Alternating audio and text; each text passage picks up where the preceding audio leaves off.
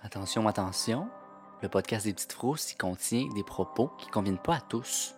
On va faire parfois des références à de la violence, des termes vulgaires et des sujets qui peuvent être perturbants pour certains. C'est à votre discrétion.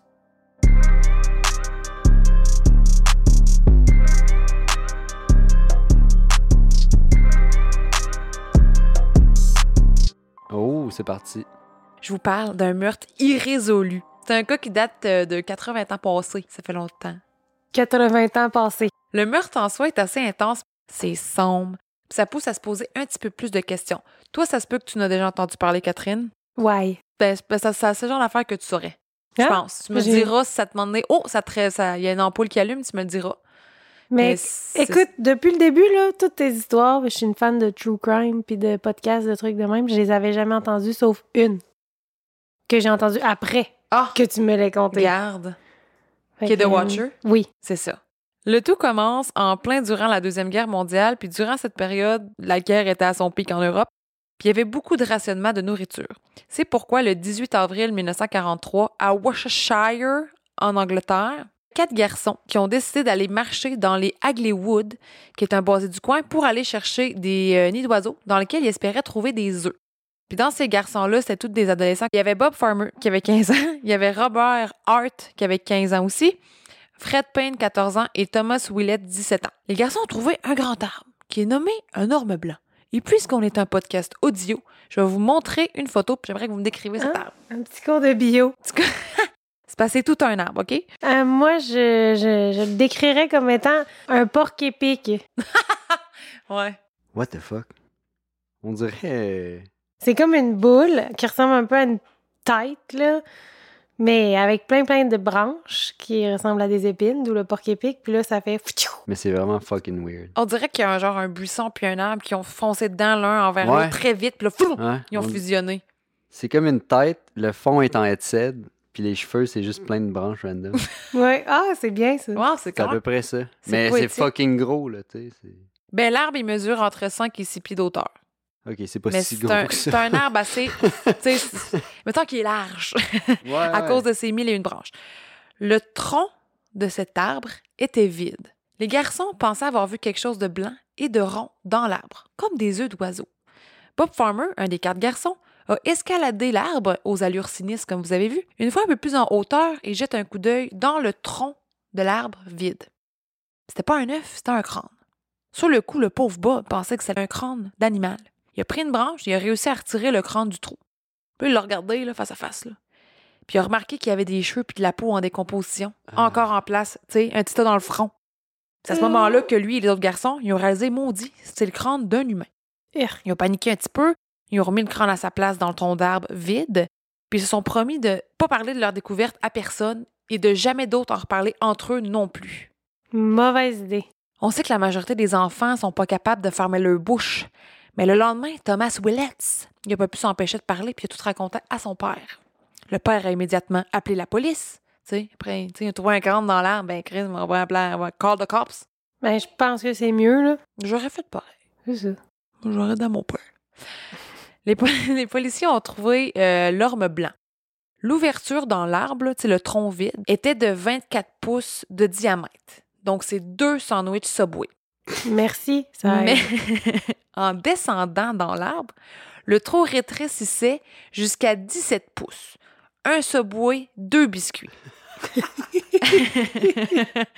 Hey, en passant, là, 24 pouces ou 2 subway, c'est 60 cm pour ceux-là qui marchent en métrique. C'est très bon, ça. Merci. Si c'était un de moi, on ferait tout en subway, je suis bien d'accord, là.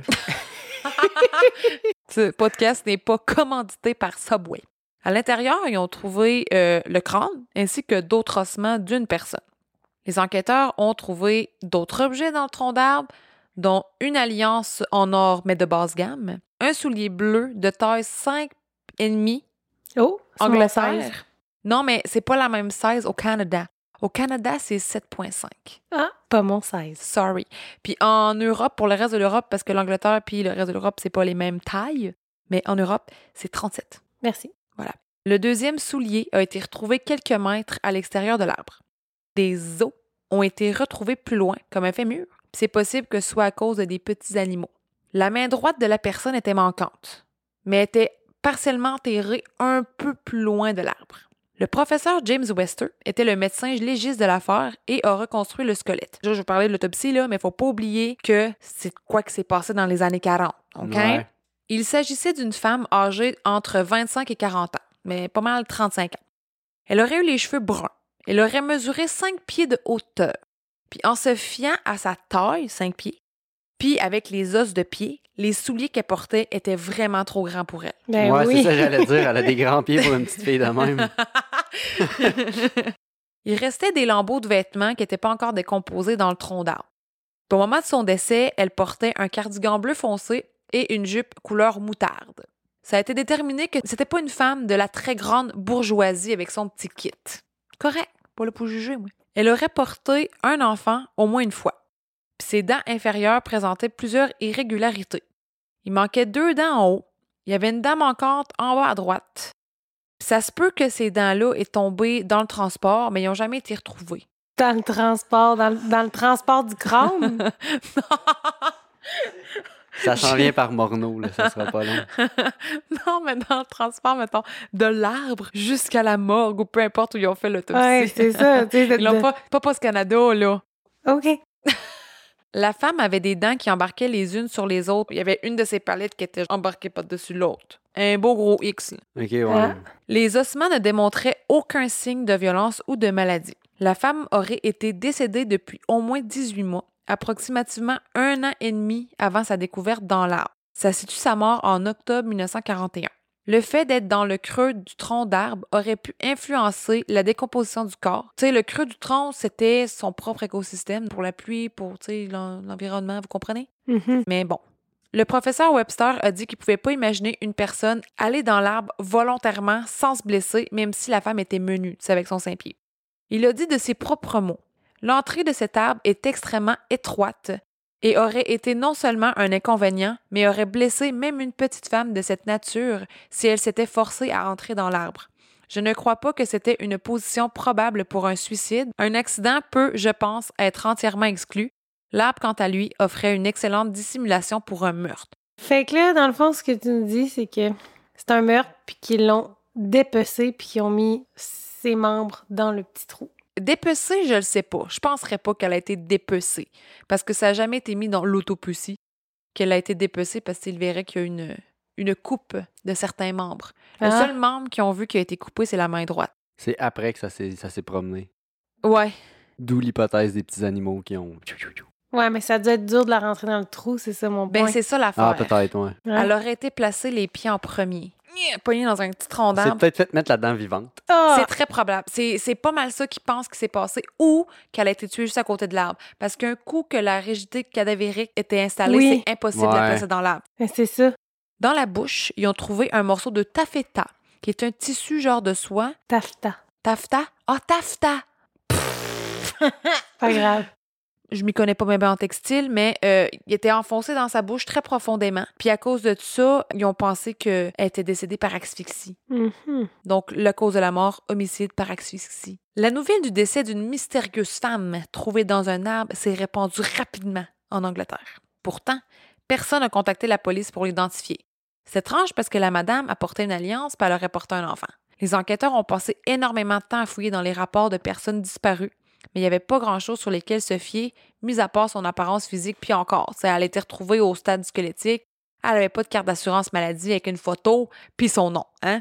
En raison du nombre élevé de victimes civiles de la Deuxième Guerre mondiale, des milliers de femmes ont été portées disparues au début des années 40. Faute de technologie moderne, la police était trop débordée et a été incapable de faire une correspondance de la femme trouvée dans l'orme blanc à une personne disparue. Les enquêteurs ont trouvé quelque chose qui les a stupéfaits au cours de leur recherche. Ils ont trouvé de quoi dans des vieux dossiers. En juillet 1941, ça c'est un, à peu près un an et demi avant le trouvaille du corps, un homme avait rapporté avoir entendu les cris d'une femme tout près d'Agleywood, qui est le boisé où est-ce que le corps a été retrouvé. Les policiers s'étaient rendus sur place, puis avaient cherché, mais ils n'avaient rien trouvé à ce moment-là. C'est possible que la femme qui criait était celle trouvée dans le tronc d'arbre vide de l'orme blanc.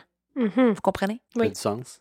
Ça se peut que c'est elle. Ça, se peut que c'est pas elle. Ça se peut que c'est une fille, elle a vu un, un loup, elle a eu peur, et petit après. On le sait beau. Le 4 mai 1943, un article a été publié dans le Birmingham Daily Gazette ayant comme titre Reconnaissez-vous ces dents? C'est chien. L'article faisait appel au dentiste du coin. Le professeur James Webster, le médecin légiste, était convaincu qu'au moins une de ses dents avait été arrachée par un dentiste. Si c'est le cas, il y aura un dossier ou un fichier qui aiderait à identifier la femme, vous comprenez? Mhm. Mhm. Fait que ça se peut que ça aide à la retracer. Mais ça m'étonnerait fortement qu'un dentiste, un mardi soir, il a fini son chiffre, sa femme l'attend pour souper, puis il fout un dossier for free. Ben, en même temps, s'il se dit, hey, moi, là, ça me dit quelque chose. Ouais, pour les aider. petites dents croisées, puis il se dit, hey, je suis sûre, je sais c'est qui, puis à un moment donné, tu te dis, je vais peut-être élucider something. Fait que Oui, ça, ça te donne une petite drive. Mais moi, le faire pour 100 piastres. Peut-être aussi. peut-être aussi. aussi. Peut-être avec une petite récompense, ça aurait peut-être fonctionné. C'était vraiment dans l'optique qu'elle a vraiment des dents spéciales. Peut-être que quelqu'un s'en rappellerait. Peut-être la secrétaire du dentiste, d'ailleurs. Peut-être, qui sait? Mhm, Hein? Mais en même temps, croiser quelqu'un qui a les dents croches il y a peut-être 5 ans, ça se peut que tu t'en rappelles plus. Hein? Ben, puis- ils devaient tous avoir les C'est ça, j'allais dire, il devait être une gang dans ce temps-là. Ouais. Ça devait pas être autant hot qu'aujourd'hui, Non, les ça. broches. Les enquêteurs ont ensuite essayé de retracer le manufacturier qui confectionnait les souliers que portait la victime. Ils ont vu qu'il n'y avait pas tant de paires qui avaient été distribuées dans les environs. Puis ça les a amenés au commerce qui les vendait. Puis les policiers ont communiqué avec les commerçants, mais ça a amené nulle part. Tu sais, avez-vous vu une madame de Saint-Pierre l'an passé qui a acheté vos souliers? Pff, T'as beau dire qu'elle est dans le croche en plus, ils la trouveront pas. Ouais. Six mois après la macabre trouvaille des garçons dans les Hagley Woods, un portrait robot de la victime a été créé. Ils se sont basés sur les caractéristiques physiques de la femme qui ont été révélées grâce à l'autopsie, puis sur les vêtements qu'elle portait, qui, on le répète, n'étaient pas très dignes de la bourgeoisie. Non, non, non. Non, non. Les policiers ont reçu quelques appels, mais rien ne leur a permis d'identifier la femme. Les enquêteurs ont suspecté que la personne responsable était quelqu'un qui connaissait le coin de Worcestershire. Wor- Worces- Worcestershire. Worcestershire? C'est pire que la sauce. Mais c'est pas la sauce. C'est pas la sauce. Régie, do your thing. C'est Worcestershire. C'est ça? C'est ça. C'est la sauce? C'est la sauce une place. Mais c'est-tu la même place puis la même Je pense sauce? que oui. Alors, c'est confirmé que la sauce vient de la même place que le nom de la place où on fait l'épisode. Les enquêteurs ont suspecté que la personne responsable était quelqu'un qui connaissait le coin de Worcestershire. Parce que les Hagley Woods étaient quand même fréquentés par des gens de l'environ. Puis l'arbre dans lequel la femme a été placée était pas mal le seul endroit là-bas où c'était possible de cacher le corps, un corps, tu sais, tout court. Est-ce que c'était le seul avec un tronc vide? Moi, je connais pas bien mettre d'arbre. J'ai jamais croisé un arbre avec un tronc vide, là. Mais j'ai jamais escaladé un pour être sûr. Mais Mais- surtout pas lui, là. Lui, Non, j'aurais jamais. en. Lui, il est assez spécial. hein. Mais l'affaire, c'est que sur la photo, on aurait dit qu'on aurait pu mettre genre 10 personnes Ouais, dans ton ça, ça a arbre. l'air immense, là. C'est juste beaucoup de branches, ouais. mais pourtant non. Hein. Ouais, c'est ça. Réalisez-vous là, que soit qu'il y a une petite madame de Saint-Pied qui a grimpé l'arbre, puis peu importe comment ça s'est passé, son meurtre, là, on n'est pas dans la théorie pantoute, mais pensez que madame de Saint-Pied que soit escaladé l'arbre ou que quelqu'un l'a mis sur son épaule puis l'a rentré dans l'arbre. Mhm. Ouais, monter quelqu'un là, ça doit être de l'ouvrage aussi, là. C'est quoi, 5 cités, 6 pieds, c'est quand même euh, pas si haut, mais c'est de la merde pareil. Vous irez voir la photo euh, sur Instagram. Lespetitesfrousses.pod. Parce que ça a pas l'air d'un arbre. On dirait de quoi que Salvador Dali aurait pensé. Ouais. Ouais, un peu. Mais le point étant, à propos de l'arbre, c'est que quelqu'un étranger de ce coin-là aurait pas pu le trouver. Il aurait fallu qu'il sache il est où cet arbre-là pour pouvoir penser à le cacher là-dedans. Ou qu'il a été vraiment chanceux, il l'a tué de X manière. Puis, ah ben gadon, il y a un tronc d'arbre vide. Ben, ben, caché-le. tu sais. Ok, Je sais ouais. pas si vous comprenez. Mhm.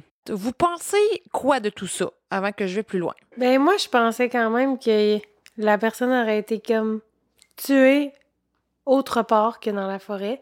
Puis que la personne. Là, je- c'est parce que là, vu que c'est dans les années 40, moi, je pense que peut-être il l'aurait démembré de façon stratégique. Ça paraît peut-être pas tant. Puis qu'il aurait chauvé les os dans le trou. Mhm. Pac, pac, pac. Selon moi, c'est comme ça qui fait plus de sens. Ben, j'avoue que avant que tu m'en parles, j'avais même pas pensé, mais ça a jamais été quelque chose qui a été mis dans l'histoire, là. Ouais, fait que probablement que vraiment, ils sont sûrs que ils ont repogné. Mais tu sais, je me dis, quand ils ont repogné le squelette, là, vu que ça il était en décomposition, il y avait plus de tendons, plus rien qui tenait, comment ils font pour vraiment savoir si ça avait pas été démembré avant? Ben, parce que quand tu démembres quelqu'un, tu vas pas contourner, Ouais, l'os, là. Probablement qu'il y aurait des strikes de scie ou de Ouais. scie, Ah! n'importe quel outil qui est utilisé pour couper. Ouais, j'ai jamais démembré pas, personne. euh, c'est pas comme une, une aile de poulet cuit, Ouais, ça se détache, là. Mais il y a une possibilité, moi j'en doute personnellement, mais il y en a qui pensent que elle était déjà au stade squelettique quand ils l'ont mis dedans. Mais moi, ça m'étonnerait grandement parce que les vêtements ont suivi, puis le spot de peau dans le front a suivi aussi.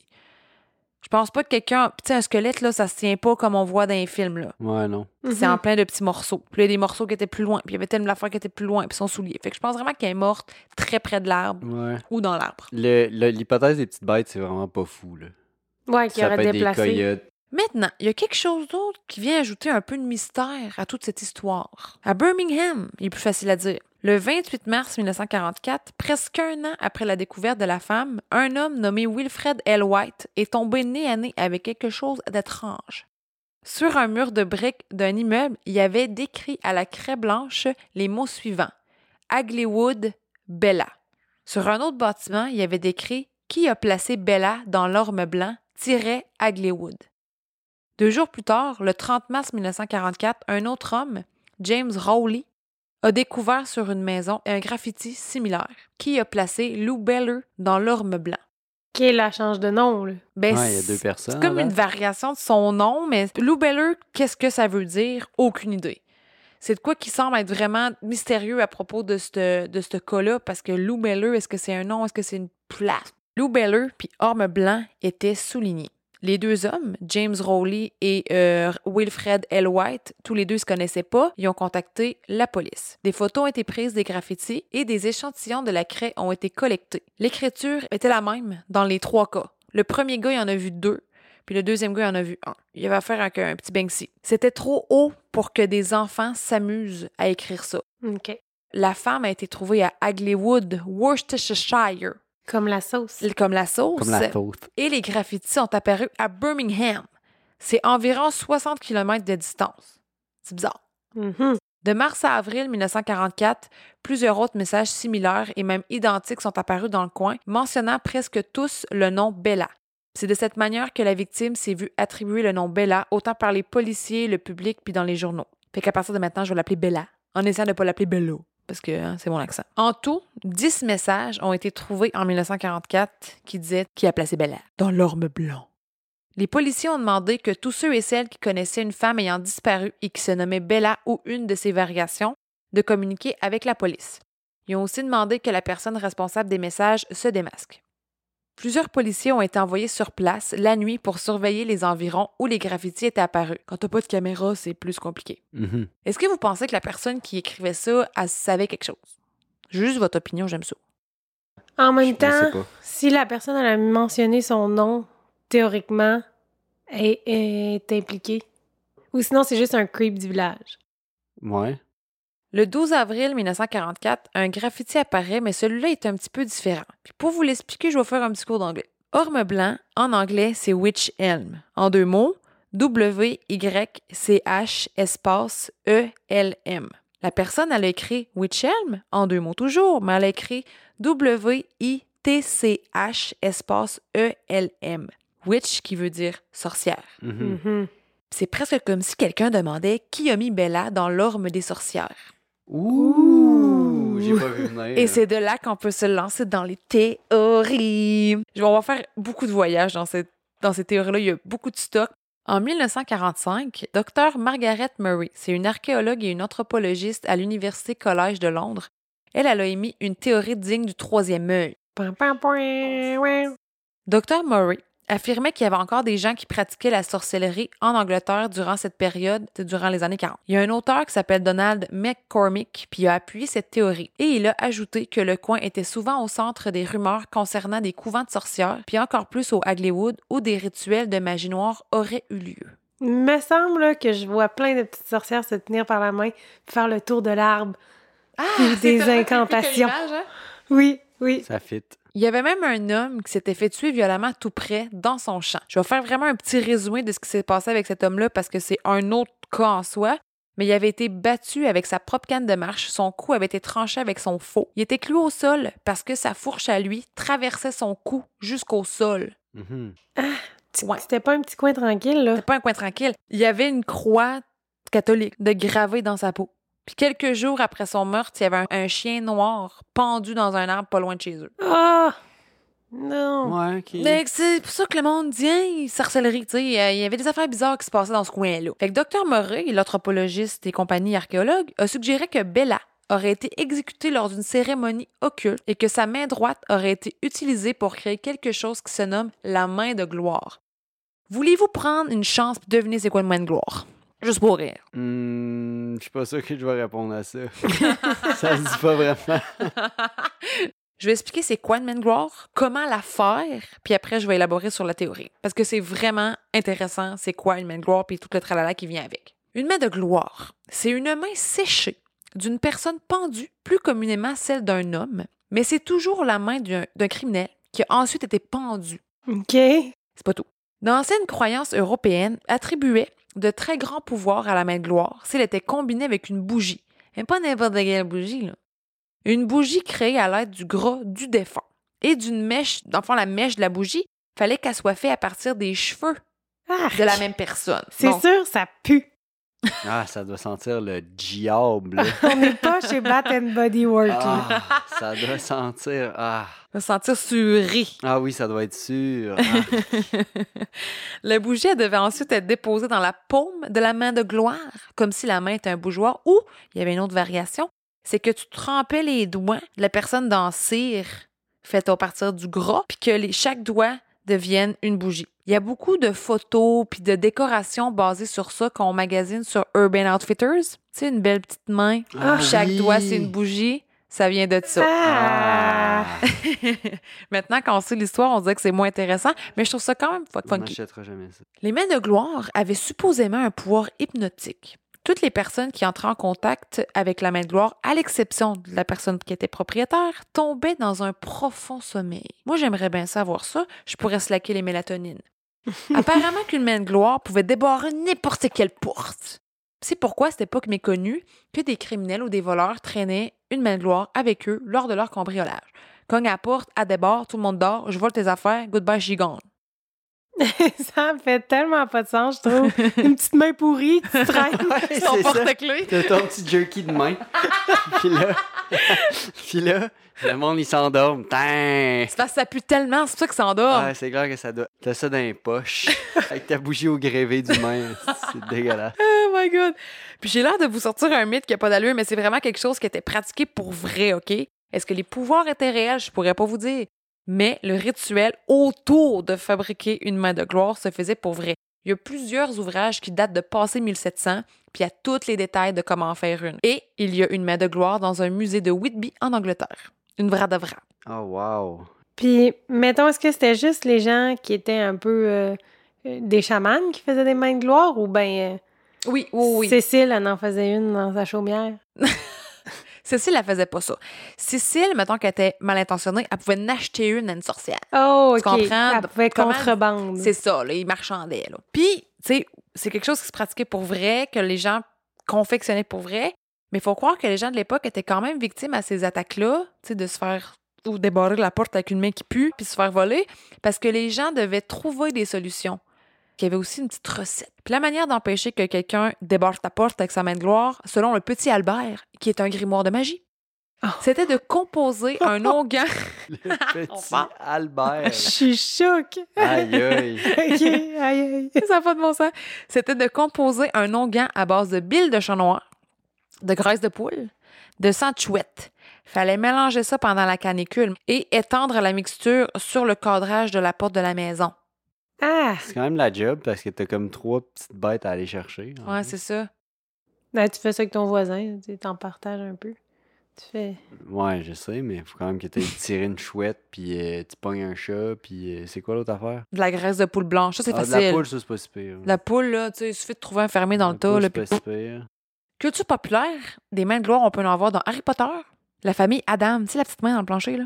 Ah! Oui! Ah! Ben oui! Buffy contre les vampires, je m'en rappelle pas, j'étais trop jeune. On se rappelle juste de Sarah Michelle Gellar anyway. les aventures effrayantes de Sabrina, qui est la nouvelle version de Sabrina la Pente sorcière, dans Run Escape. Oh. Quand t'as débloqué l'archéologie, là, Oh! écoute. Puis Hellboy, ça a de l'air. Hellboy. Hellboy, moi, j'ai jamais J'ai écouté. jamais vraiment écouté. ouais. Bon, ben, tu vois.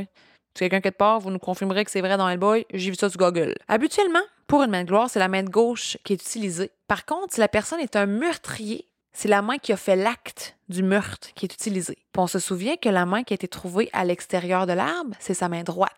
Oh. Ça voudrait dire que Bella était une meurtrière. Ouh! Ouh, ouh, ouh, ouh, ouh, ouh. Un autre fait qui corrobore avec la théorie du docteur Murray, c'est que la main a été retrouvée enterrée exactement 13 pas plus loin que l'orme blanc dans lequel le squelette a été retrouvé. C'était une ancienne coutume utilisée lorsqu'une sorcière était exécutée. OK. Fait que là, on part de Bella, elle s'est fait exécuter par des sorcières. Bella est une sorcière. Bella est une sorcière qui tue. Wow. Mais là, euh, sa petite main, quand ils l'ont trouvée à Bella, là, était-tu en jerky ou ben c'était juste. euh, genre les ossements? Ils l'ont pas dit parce qu'ils ont juste trouvé les ossements. Ok, c'est ça, fait qu'on savait pas. Ben, c'est de quoi? C'est un problème avec cette théorie-là, là. c'est que la main, ils sont pas partis avec, ils l'ont laissé là. Fait que peut-être que ça a pas marché, Ouais. ou peut-être qu'ils ont pas eu le temps, ou peut-être que X affaire est arrivée parce que la main, ils ont pas parti avec. Fait que c'est comme ça qui nuit à cette théorie-là. Ouais, ouais, ouais. Ça empêche pas qu'ils ont peut-être fait quand même un sacrifice de sorcière. Mais je trouve ça le fun Ben d'apprendre non, sur les mains de gloire. C'était peut-être bien la main, sa main de jerky à elle. Puis là, ils l'ont pognée, puis elle est tombée de ses poches. c'est une sorcière, ça peut être la main de l'autre. qui était- C'était elle, c'était sa petite main. Ça se peut. Vous me suivez? Mais c'est très possible, je l'accorde, je l'accorde. Puis euh, la deuxième théorie, c'est que Bella était une sorcière. Puis je vais vous expliquer pourquoi ça serait pas une sorcière plus la main de gloire. Pourquoi mettons juste la sorcière? Cette théorie-là est dans la même optique que Dr. Morey, l'anthropologiste, et l'auteur Donald McCormick que j'ai mentionné dans La théorie de la main de gloire, où il disait que des couvents, il y en avait dans le coin, puis la sorcellerie était toujours pratiquée dans les années 40 en Angleterre. Il existe une exécution de sorcière, puis cette euh, exécution-là, fallait placer une sorcière dans un tronc d'arbre vide pour emprisonner l'esprit. Puis en faisant ça, ça créait une prison, puis l'esprit pouvait pas se sauver. Ben là, c'est ça, c'est ça. Mais ajoute euh, là aussi là, la faute de frappe, witch qui est W-Y-C-H, mais là Mm. c'est W-I-T-C-H. Ouais. L'homme des sorcières. Boum. Voilà. Ouais. Mais pour revenir à la main de gloire, maintenant qu'on on remet la main de gloire à ça, il fallait que la personne soit une criminelle, puis qu'elle soit pendue pour ses, pour ses actes, qu'elle C'est soit ça. condamnée. Mais le fait de pratiquer de la sorcellerie ou tout ce qui était en lien avec l'occultisme, c'était considéré comme un crime. C'est possible que Bella était une femme qui a été pendue après cette fête pognée à faire de la sorcellerie. Les enquêteurs ils ont regardé les rapports de femmes disparues, ils n'ont pas regardé les, les rapports de femmes Ouais. pendues puis condamnées. Là. Mhm. Fait que c'est pas mal ça pour cette théorie-là, qui est comme deux théories en deux parties. Avant de passer à la dernière théorie que j'ai, je pense que c'est vraiment important qu'on fasse une espèce de, de petite coupure entre les deux parce que sont, ils n'ont aucun rapport l'une et l'autre. Donc ça, c'est pas une théorie, mais c'est plutôt une piste. Il y a quelqu'un qui a essayé de faire quelque chose, ça n'a pas de bon sens. Il y a un gars qui s'appelait George Elwell. Il me semble que c'est un gars qui travaillait sur les trains. Il a décidé d'essayer quelque chose d'ésotérique. Un soir de janvier 1954, il s'est rendu au Waglywood. S'est arrêté devant l'homme blanc dans lequel Bella avait été retrouvée. Puis il s'est dit Je vais assimiler l'atmosphère en regardant l'arbre. George Elwell est reparti chez lui après un petit bout de temps, puis il a décidé de- d'entrer dans une transe hypnotique. Puis pour accéder à cette dite transe, il a utilisé un clignotant de voiture et un miroir, puis il s'est enregistré. Après 15 minutes à fixer une lumière d'auto, George Elwell a sorti de sa transe. Il s'est mis à taper des noms et les descriptions des meurtriers responsables de la mort de Bella au dactylo, puis a ensuite envoyé le document à la police. On sait pas trop ce qui s'est passé par après, mais la chose est sûre, c'est que l'affaire de Bella dans l'orme blanc est pas résolue. là. Non, Mais non. je voulais juste faire une petite parenthèse avec son histoire à lui parce qu'il a essayé. Il a fait de quoi qu'il n'y avait pas de bon sens. On en rigole aujourd'hui. Moi, c'est le bas du clignotant de char, là. Ouais. L'autre théorie, notre petite dernière, en novembre 1953, le journal de Wolverhampton Express and Stars a reçu une lettre. La personne qui avait écrit la lettre disait connaître l'identité de la femme dans l'arbre et de son meurtrier. La lettre va comme suit. Vous ne résoudrez jamais l'affaire. La seule personne qui pourrait vous fournir des réponses est désormais hors de la juridiction des tribunaux terrestres. Cette affaire est classée et n'implique ni sorcière, ni magie noire, ni rituel au clair de lune. Les seuls indices que je peux vous donner sont que le responsable est décédé fou en 1942 et que la victime était une Allemande arrivée illégalement en Angleterre en 1941, signée Anna. Oh. Wow. Elle écrit bien, Anna. hein? Oh. Après un certain temps, la personne qui a écrit la lettre a été retrouvée et questionnée par la police. C'était une femme et son véritable nom, c'était pas Anna, mais plutôt Una Mossop. Elle t'avait toute une histoire. La petite mère, là, avait du stock à dire. Una Mossop affirme que Bella était une espionne nazie à la recherche d'informations sur l'emplacement des usines de munitions locales. On se rappelle que cette histoire-là a eu lieu durant la Seconde Guerre mondiale et que si ces locations-là tombaient dans les oreilles des nazis, ça aurait pu grandement nuire à l'Angleterre.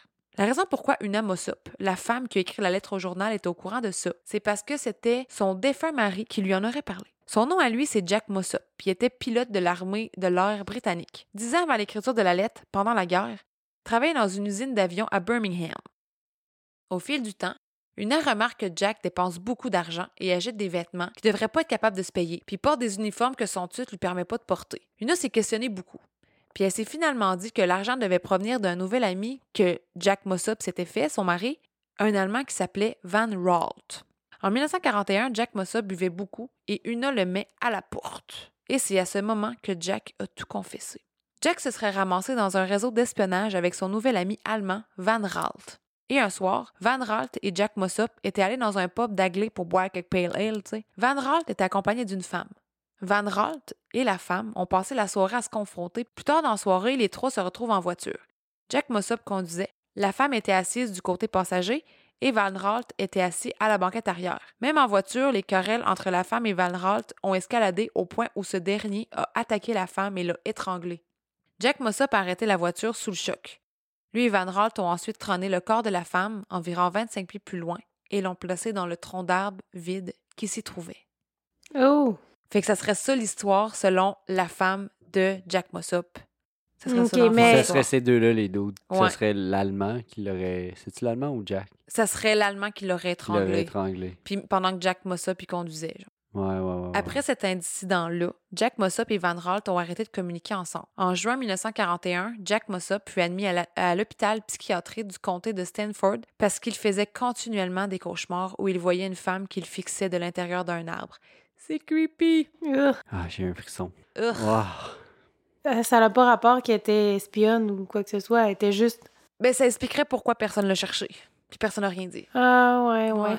Ouais. Vrai. c'est pour ça. C'est pas mal juste ça que cette théorie-là explique. Jack Mossop, il est mort en août 1942, deux mois après son admission, presque un an avant la découverte du squelette de Bella. C'est pas lui qui a pu écrire les mots sur les murs. Ouais. La police pensait que c'était une piste avec beaucoup de potentiel parce que des espions allemands s'étaient infiltrés dans la région pendant la Seconde Guerre mondiale. C'est arrivé que des espions allemands soient démasqués et exécutés en Angleterre dans les années 1940. Il y avait beaucoup d'usines essentielles à l'effort de guerre anglaise dans la région et comme j'ai dit plus tôt, le fait de connaître leur emplacement aurait été de l'information précieuse. Malgré ça, la déclaration du Nam Mossop, la femme de Jack Mossop, a été remise en question. Pourquoi tu dis ça après 10 ans? Parce qu'elle a dit ça en Ouais. 1953, là. Ouais. Bella a été trouvée en 1943. Genre, puis t'écris pas à la police, t'écris au journal. Mhm. Pourquoi? Genre, c'est quoi tes motivations derrière ça? Ça a été un peu. Tu sais, ils ont regardé, ils ont essayé de trouver Van Ralt, ils l'ont jamais trouvé. Puis en fin de compte, les policiers n'ont pas accepté ça comme étant l'histoire officielle, mais plutôt comme un oui-dire. Mhm. Ouais, peut-être qu'elle attendait juste que son mari soit mort. Ouais, Ouais, mais puis il est, voulait- mort, il est mort en 1942. Il est mort un an Ah, avec le corps a été ouais. trouvé. Fait qu'elle avait le temps, hein, tu sais, elle a bien Ah. que ça a popé, là. Ouais, ouais, Excusez. ouais. Ouais. Ou bien elle l'avait sur le cœur, mais elle voulait pas aller à la police par peur de représailles. genre, Ouais, peut-être de- aussi. Mais en même temps, ça leur a apporté aucune nouvelle information. Tout ce qu'elle a dit, c'était déjà su. Ouais, Ça arrive des fois, là, du monde qui veulent euh, Ah, j'ai mon 5 minutes de gloire. possible. Mm. Ouais.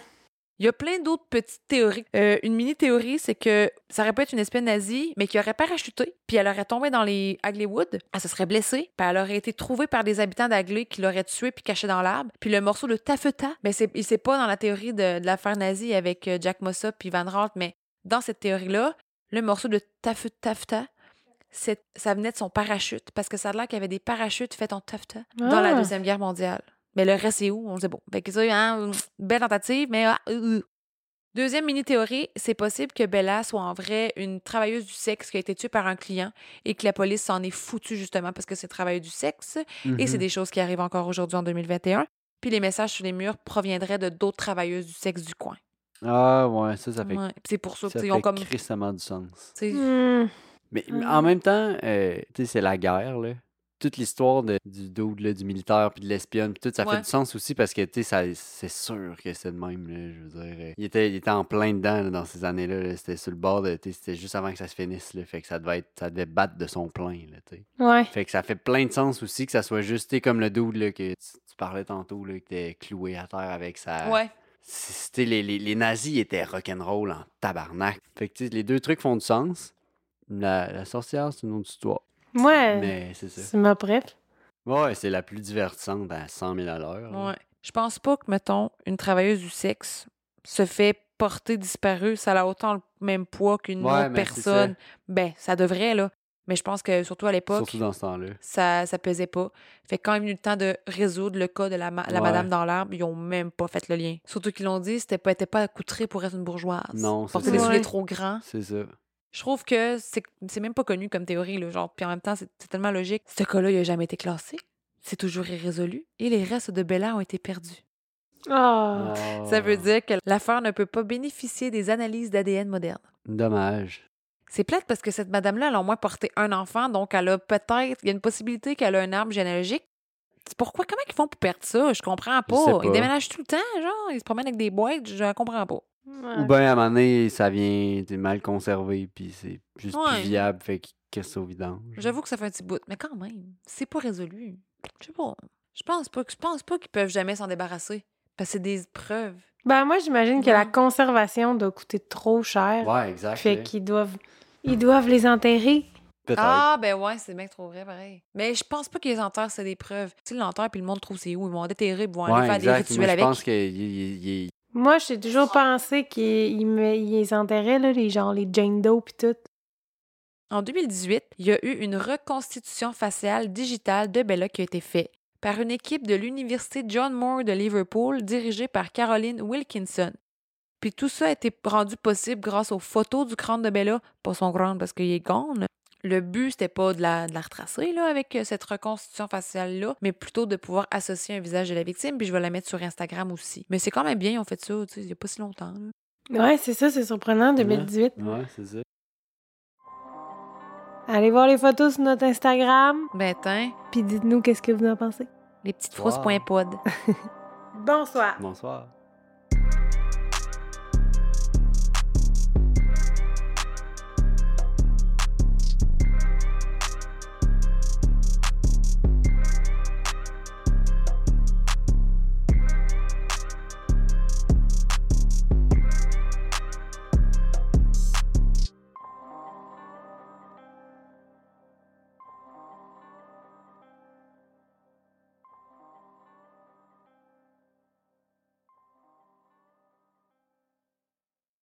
You know how to book flights and hotels. All you're missing is a tool to plan the travel experiences you'll have once you arrive. That's why you need Viator. Book guided tours, excursions, and more in one place. There are over 300,000 travel experiences to choose from, so you can find something for everyone. And Viator offers free cancellation and 24 7 customer support for worry free travel. Download the Viator app now and use code Viator10 for 10% off your first booking in the app. Find travel experiences for you. Do more with Viator. Save big on brunch for mom, all in the Kroger app. Get 16 ounce packs of flavorful Angus 90% lean ground sirloin for $4.99 each with a digital coupon. Then buy two get two free on 12 packs of delicious Coca Cola, Pepsi, or 7UP, all with your card. Shop these deals at your local Kroger today or tap the screen now to download the Kroger app to save big today. Kroger, fresh for everyone. Prices and product availability subject to change. Restrictions apply. See site for details.